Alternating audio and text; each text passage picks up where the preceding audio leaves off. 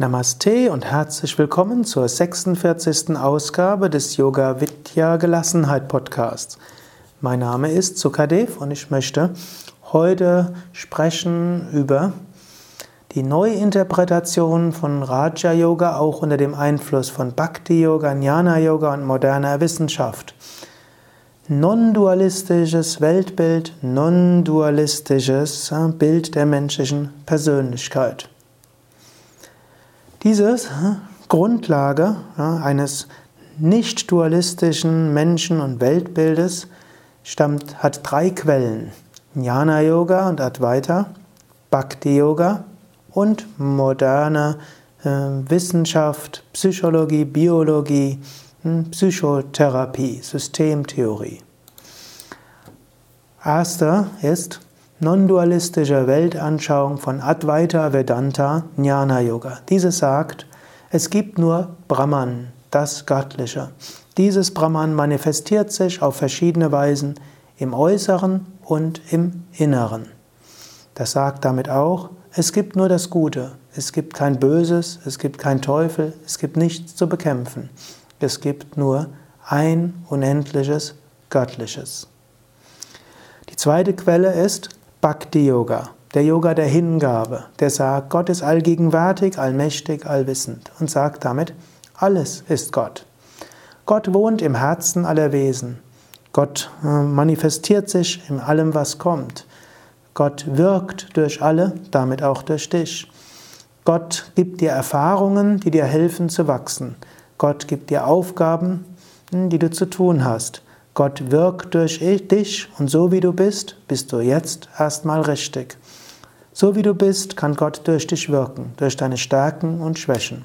Du bist dabei in Entwicklung begriffen. Das heißt, du wächst weiter spirituell und du hast auch Aufgaben, durchaus auch an dir zu arbeiten. Aber es gibt nichts in dir, was verdammenswert wäre. Es gibt nichts in dir, was schlimm ist. In dir ist das Göttliche. Diese spirituelle Grundsicht verbindet sich dann mit Erkenntnissen der modernen Biologie, Evolutionsbiologie, Evolutionspsychologie und Paläoanthropologie. Was ist das überhaupt? Hm? Gut, Biologie ist klar. Evolutionsbiologie sagt, hm, dass hm, menschliches, dass alles Leben entstanden ist aus dem Survival of the Fittest, auf dem hm, Überleben desjenigen, des des Verhaltens, das am besten passt. Hm? Deutschen falsch übersetzt als Überleben des Stärksten, sondern man kann sagen, das überlebt, was am besten passt.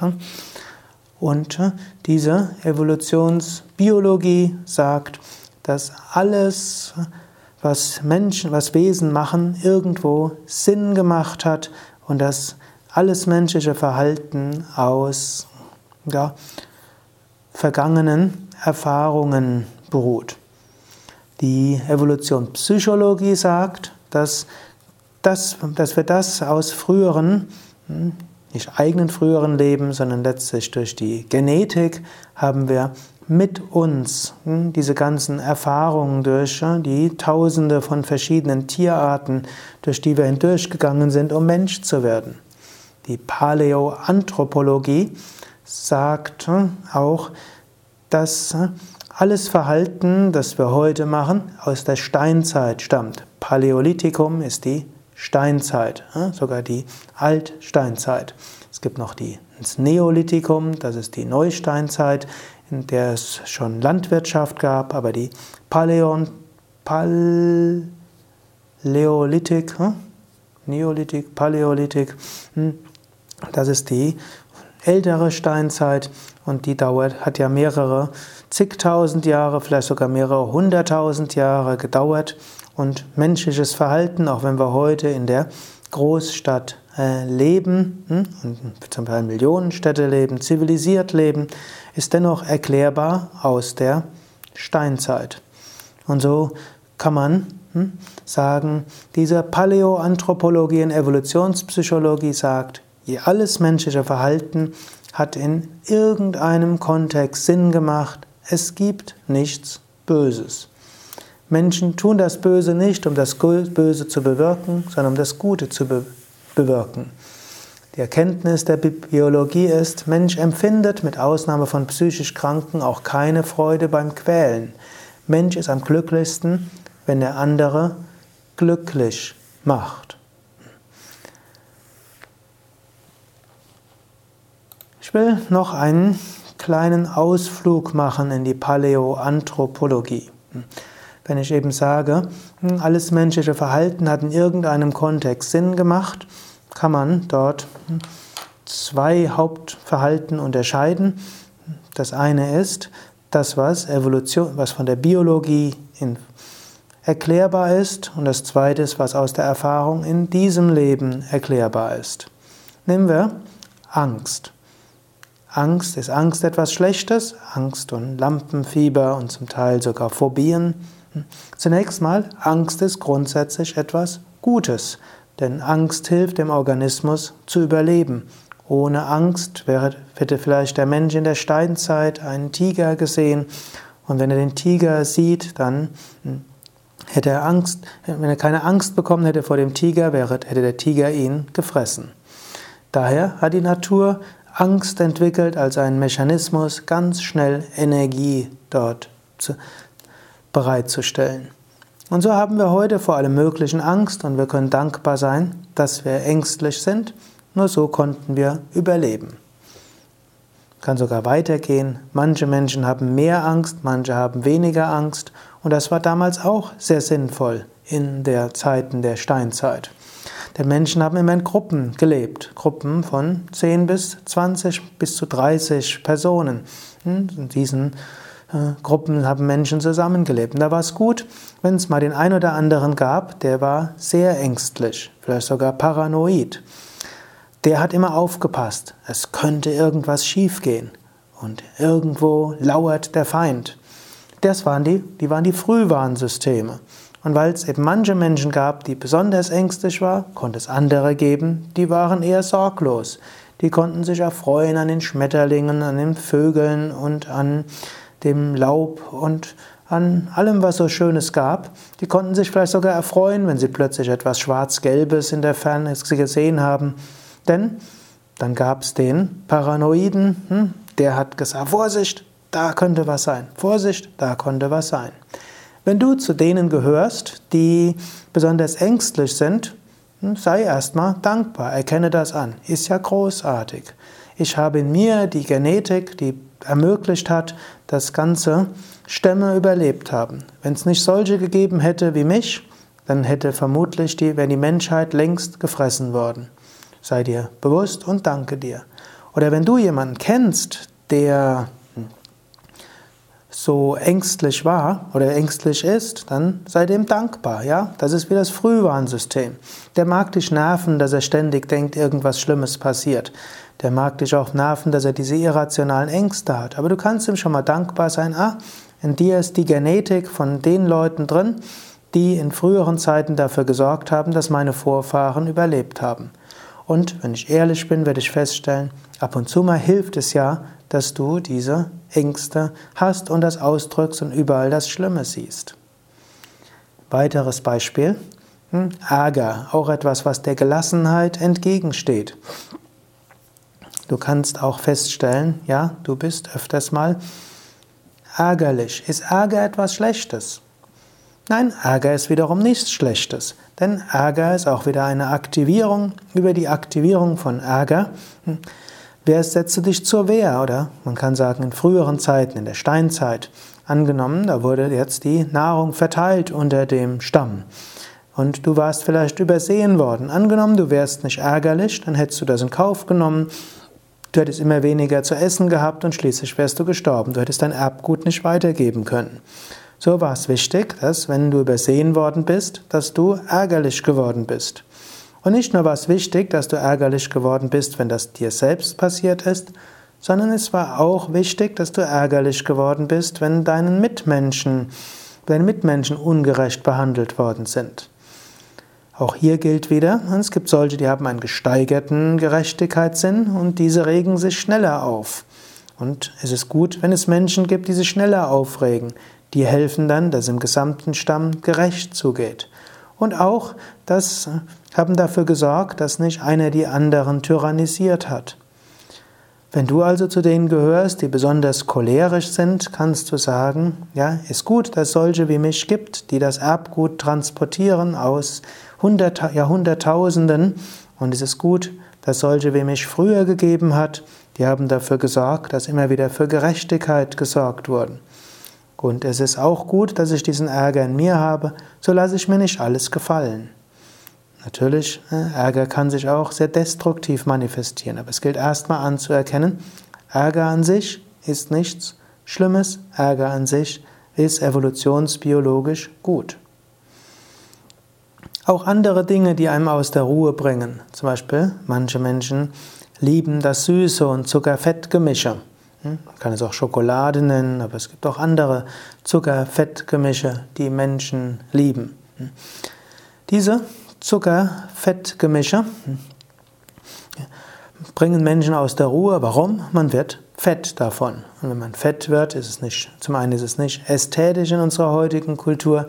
Du hast erhöhte Cholesterinspiegel, du wirst schneller Bluthochdruck bekommen. Menschen mit starkem Übergewicht, insbesondere wenn sie noch körperlich nicht aktiv sind, haben eine höhere Sterbequote, Herzinfarktquote und so weiter. Also nehmen Menschen sich vor, abnehmen zu wollen. Dann stellen sie fest, es ist nicht so leicht. Und dann, nachdem sie ne, beim Frühstück aufgepasst haben, beim Mittagessen aufgepasst haben, plötzlich entdecken sie, dass sie am Nachmittag drei ja, Stück Kuchen sich in den Mund stopfen und vielleicht eine Tafel Schokolade dazu. Das ärgert sie, dann sind sie ärgerlich über sich selbst. Diese Gier nach Zuckerfettgemischen ist jetzt nicht schlecht, ist auch kein Zeichen von Willensschwäche, sondern Gier nach Zuckerfettgemische ist eine gute Weise, wie die Natur einem hm, zeigt, was gut für einen ist. Der Mensch ist, braucht Kalorien, der Mensch ist jetzt nicht geeignet wie Kühe den ganzen Tag zu essen. Das funktioniert mit den Zähnen nicht so gut. Der Mensch braucht hochkalorische Nahrungsmittel. Und um die zu verzehren, hat der Mensch einen natürlichen Instinkt, das Gute und das Fette zu essen. Soweit, so gut. Natürlich in der heutigen Zeit haben wir künstliche Zuckerfettgemische hergestellt. In früheren Zeiten so viele Nüsse gab es nicht, so viele Ölsaaten auch nicht. Und äh, das Süße war ein Obst, das war das Süßeste, was es gab. Und so hat der Mensch Samen gegessen, Obst gegessen, zusätzlich zu den Blatt, Blättern und Wurzeln. Und so konnte er sich ernähren und überleben. Also die Gier auf Zuckerfettgemisch ist nicht schlimm, auch kein Zeichen von Willensschwäche, ist ein Zeichen, ja, in dir funktioniert der natürliche Appetit gut. Und auch hier ist es so, einige Menschen haben das mehr, einige haben das weniger.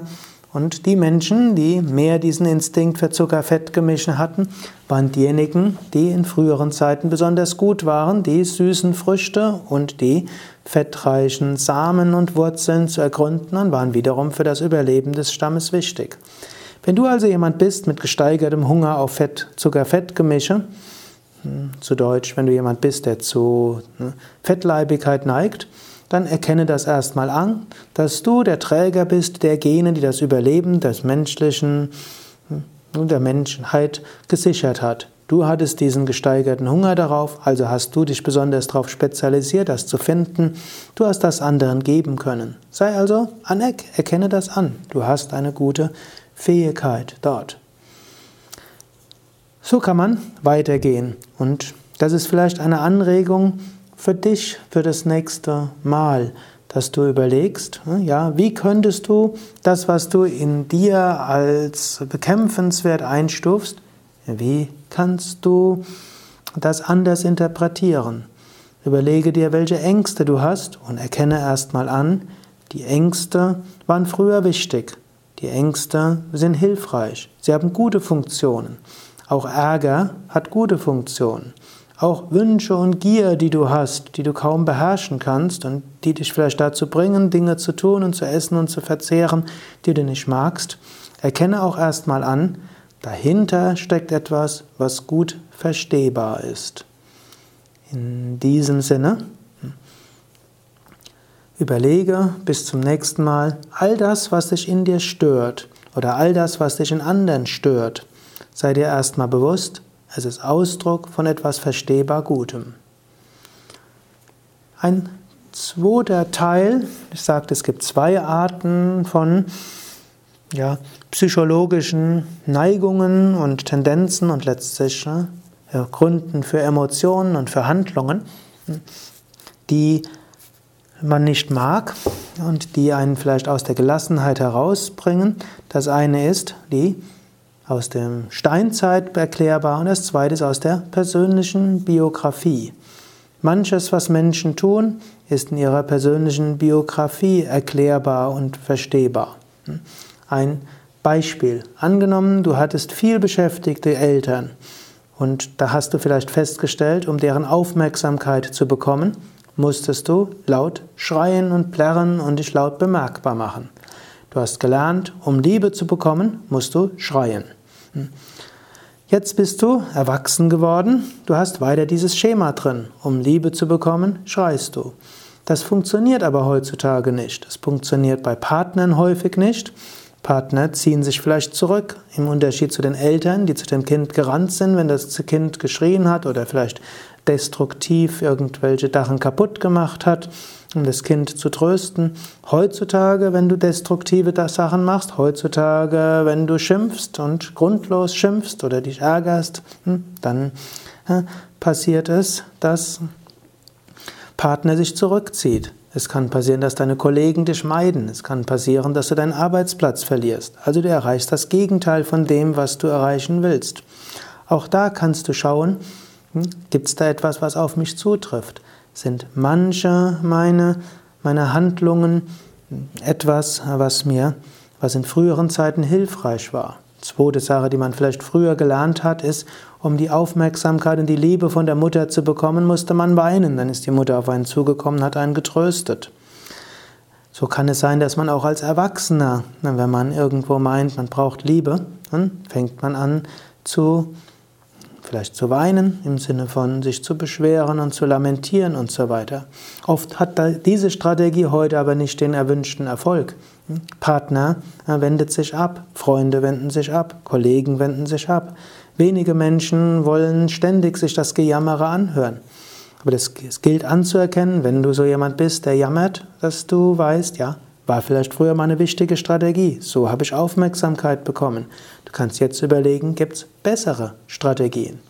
Wenn du das bei deinen Mitmenschen siehst, dass sie, oder deinem Partner vielleicht, oder ja, einem Kollegen, vielleicht sogar Chef oder Mitarbeiter, die immer jammern, kannst du überlegen, ob es vielleicht eine bessere Strategie von deiner Warte aus gibt, statt dich zurückzuziehen und irgendwo dich abzuwenden, ob es vielleicht nicht darum geht, dass die sich beschweren über etwas, sondern dass sie Aufmerksamkeit und Liebe haben wollen. Hm? Genauso auch, wenn Menschen schimpfen. Hm? Vielleicht wäre auch da die bessere Strategie, anstatt zurückzuschimpfen oder anstatt sie zu meiden oder auch sogar anstatt zu sehr sich zu verteidigen, einfach zu schauen, will er vielleicht meine Liebe? Ist vielleicht ein Ausdruck des Bedürfnisses nach Liebe? Könnte ich das befriedigen? Noch ein Beispiel. Manche Menschen haben in der Kindheit gelernt, um Aufmerksamkeit zu bekommen. Ist eine wirksame Strategie, krank zu werden. Am Anfang hm, ist da, war das vielleicht sogar bewusstes hm, zu tun, als ob sie krank sind und merken, ah, ich, werd, ich werd, bekomme Aufmerksamkeit. Natürlich, kein Mensch will auf die Dauer spielen. Also haben sie gelernt, tatsächlich krank zu sein. So bekommen manche Kinder Magenprobleme, manche Kinder Kopfweh, manche Kinder äh, werden kränker bei Erkältung. Ich will nicht sagen, dass das immer so ist, aber es ist eine mögliche Ursache. Und sie lernen, ah, ich kriege Aufmerksamkeit, ich kriege Liebe, wenn ich krank bin. So ähnlich kann das auch im Erwachsenenalter sein, dass Menschen immer dann, wenn sie Liebe brauchen, immer dann, wenn sie Aufmerksamkeit wünschen, krank werden. Auch das ist oft im Erwachsenenalter keine hilfreiche Strategie. Hm, vielleicht eins, zwei, drei Tage lang kriegen sie die Aufmerksamkeit, aber gerade wenn es öfters passiert, dass sie länger krank sind, dann wenden sich die Menschen ab. Auch hier kannst du überlegen, hast du eine solche Neigung? Wenn ja, gibt es andere Weisen, um Zuneigung zu bitten? Gibt es andere Weise, deine Zuneigung auszudrücken? Gibt es geschicktere Weise, deine Zuneigung auszudrücken? Oder wenn du siehst, andere, die öfters krank sind, vielleicht sogar chronisch krank sind, Vielleicht schreien sie nach Liebe. Vielleicht ist es möglich, Menschen Liebe zu schenken. Vielleicht kann man sogar warten, bis die Krankheit weg ist und ihnen besonders viel Liebe zu schenken. Vielleicht kann man auch mit dem Menschen mal darüber sprechen und sagen, wenn du dich einsam fühlst, sag es doch. Wenn du meine Liebe brauchst, sag es doch. Ich, du musst dafür nicht krank werden. Sei natürlich vorsichtig, gerade bei dieser Sache, dass du nicht Menschen noch ein schlechtes Gewissen einredest. Nicht jede Krankheit ist darauf zurückzuführen. Krankheiten haben so viele verschiedene Ursachen und das ist nur eine der vielen, vielen Möglichkeiten. Aber du kannst es in Betracht ziehen. Du kannst beim nächsten Mal darüber nachdenken. Also Zusammenfassung, Aufgabe bis zum nächsten Mal. Überlege all das, was sich an dir stört oder an andere stört. Überlege, inwieweit ist das erklärbar als eine gute Strategie, die in der Steinzeit wichtig war. Inwieweit ist es erklärbar als eine Strategie, die in deiner Kindheit wichtig war oder vielleicht zu Beginn deiner Beziehung oder deines Arbeitslebens wichtig war. Und dann kannst du natürlich auch das erstmal anerkennen und du kannst überlegen, gibt es etwas, äh, wie du das anders ändern kannst. Bis zum nächsten Mal. Alles Gute. Mein Name ist weiterhin Sukadev. Ich komme von Yoga Vidya, bin Gründer und Leiter von Yoga Vidya www.yoga-vidya.de